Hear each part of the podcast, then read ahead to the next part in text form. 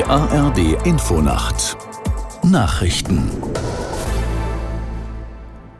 um 23 Uhr mit Martin Wilhelmi. Israels Ministerpräsident Netanyahu hat eine harte Reaktion auf die Angriffe der Hamas angekündigt. In einer Ansprache rief er die palästinensische Bevölkerung der Stadt Gaza am Abend auf, von dort zu fliehen.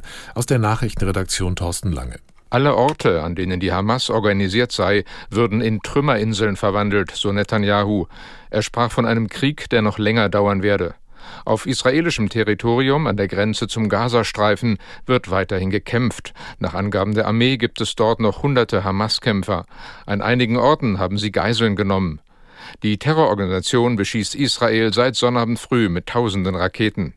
Als Antwort flog die Luftwaffe bereits Angriffe auf den Gazastreifen. Sowohl auf israelischer als auch auf palästinensischer Seite gibt es hunderte Tote. UN-Generalsekretär Guterres hat den Angriff der Hamas aufs schärfste verurteilt. Er rief dazu auf, alle diplomatischen Anstrengungen zu unternehmen, um einen größeren Flächenbrand zu verhindern. US-Präsident Biden versicherte Israel die uneingeschränkte Unterstützung seines Landes. Palästinenser Präsident Abbas erklärte, die Ungerechtigkeit, die seinem Volk widerfahre, habe den Konflikt zur Explosion getrieben. Bei dem schweren Erdbeben in Afghanistan sind nach vorläufigen Behördenangaben etwa 120 Menschen ums Leben gekommen und mehr als 1000 weitere verletzt worden. Demnach sind sieben Dörfer in der stark betroffenen Grenzprovinz Herat komplett zerstört worden. Viele Bewohner werden noch unter Trümmern vermutet. Das Beben hatte eine Stärke von 6,3. Der VfB Stuttgart ist zumindest vorübergehend neuer Tabellenführer der Fußball-Bundesliga. Das Team von Trainer Sebastian Hoeneß besiegte den VfL Wolfsburg mit 3 zu 1.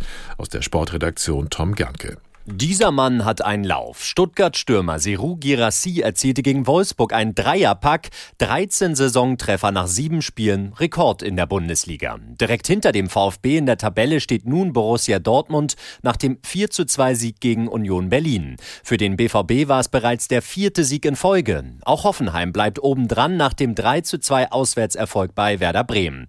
Leipzig dagegen enttäuschte beim 0 zu 0 gegen Bochum. Außerdem gewann Darmstadt mit 2 zu 1 in Augsburg. Und in der zweiten Liga ist der FC St. Pauli nach einem 5 zu 1 Sieg gegen Nürnberg weiterhin Tabellenführer. Das waren die Nachrichten. Das Wetter in Deutschland nachts nur im Nordosten Regen, sonst oft trocken bei 14 bis 4 Grad. Morgen oft heiter, nur in den Mittelgebirgen und im Südosten zunächst noch Regen, Höchstwerte 10 Grad im Erzgebirge bis 26 Grad im Breisgau. Und am Montag im Nordosten Regen, nach Südwesten hin länger heiter bei 13 bis 27 Grad. Es ist 23.03 Uhr.